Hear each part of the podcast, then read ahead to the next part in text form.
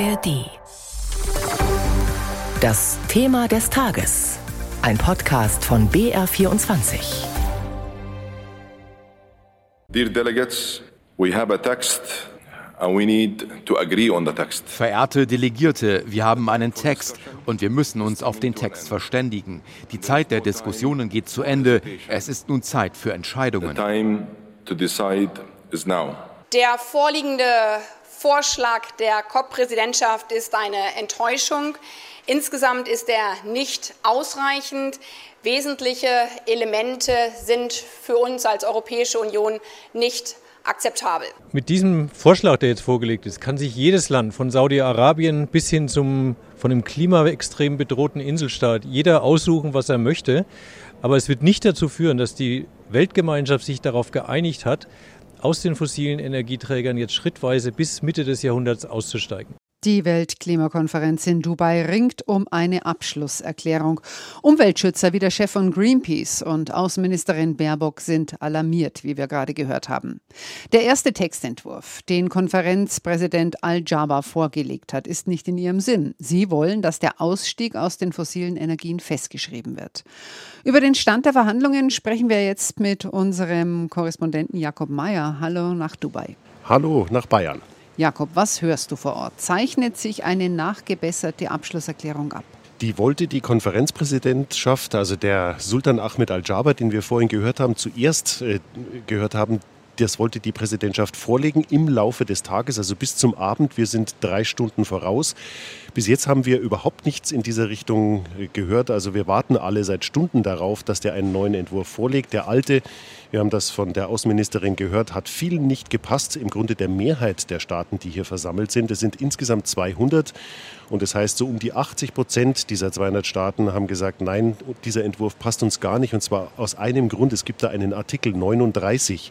Und in diesem Artikel 39 ist zwar grundsätzlich erwähnt, ja, irgendwie sollten die Staaten schon raus aus fossilen Brennstoffen, um die Klimaziele einzuhalten, aber das Ganze ist wachsweich formuliert. Also es heißt da, die Konferenz fordert die Vertragsparteien auf, Maßnahmen zu ergreifen, die unter anderem Folgendes umfassen könnten, also konjunktiv.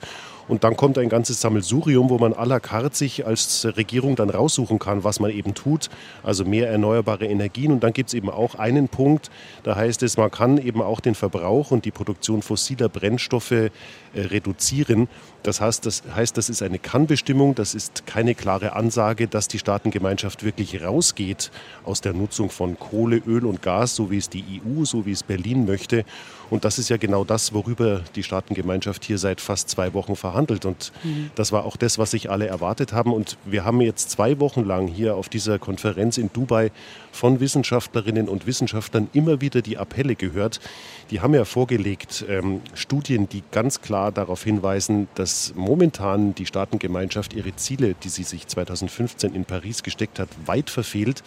Und wenn es so weitergeht und die Staaten weiter auf diesem Pfad äh, gehen, den sie eingeschlagen haben, dann würden wir bei knapp unter drei rauskommen. Also das wäre mehr, mehr als eine Verdoppelung dessen, was eigentlich nötig wäre.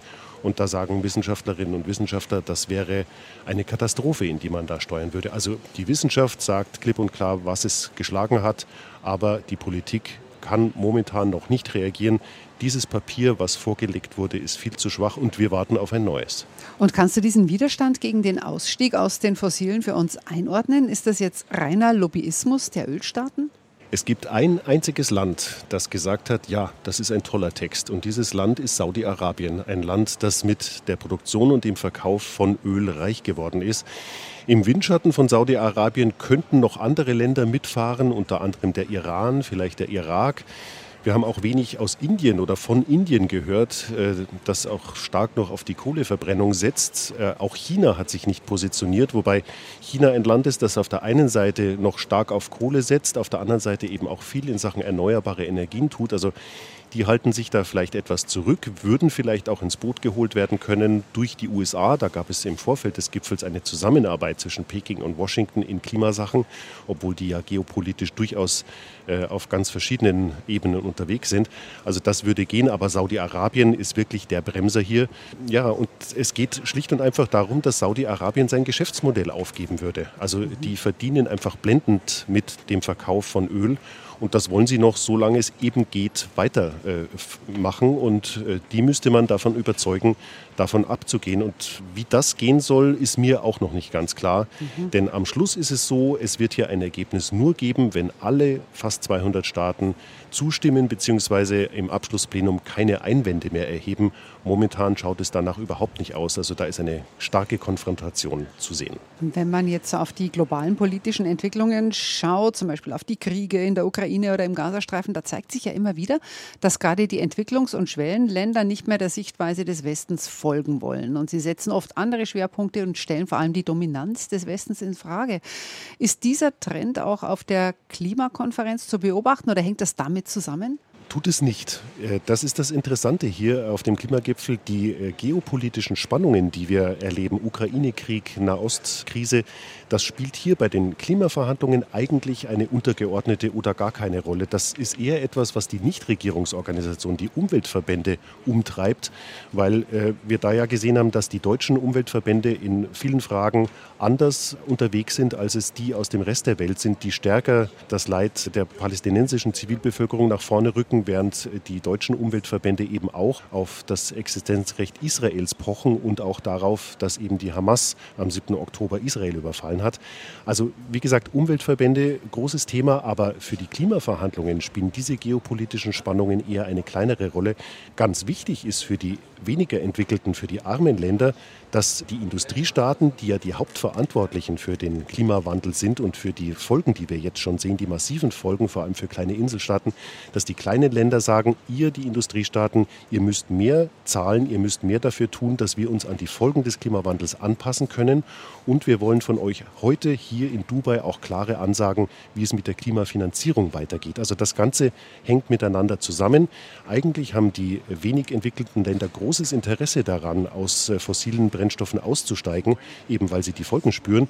Aber sie sagen, wir wollen, damit wir bei euch, bei den Industriestaaten, die das auch wollen, mit im Boot sind, wir wollen dafür klare Finanz zu sagen. Am Schluss muss es hier ein Paket geben. Vielen Dank für diese Einschätzungen. Das war Jakob Mayer für uns live aus Dubai. Er beobachtet für uns die Weltklimakonferenz und da wird immer noch um eine Abschlusserklärung gerungen.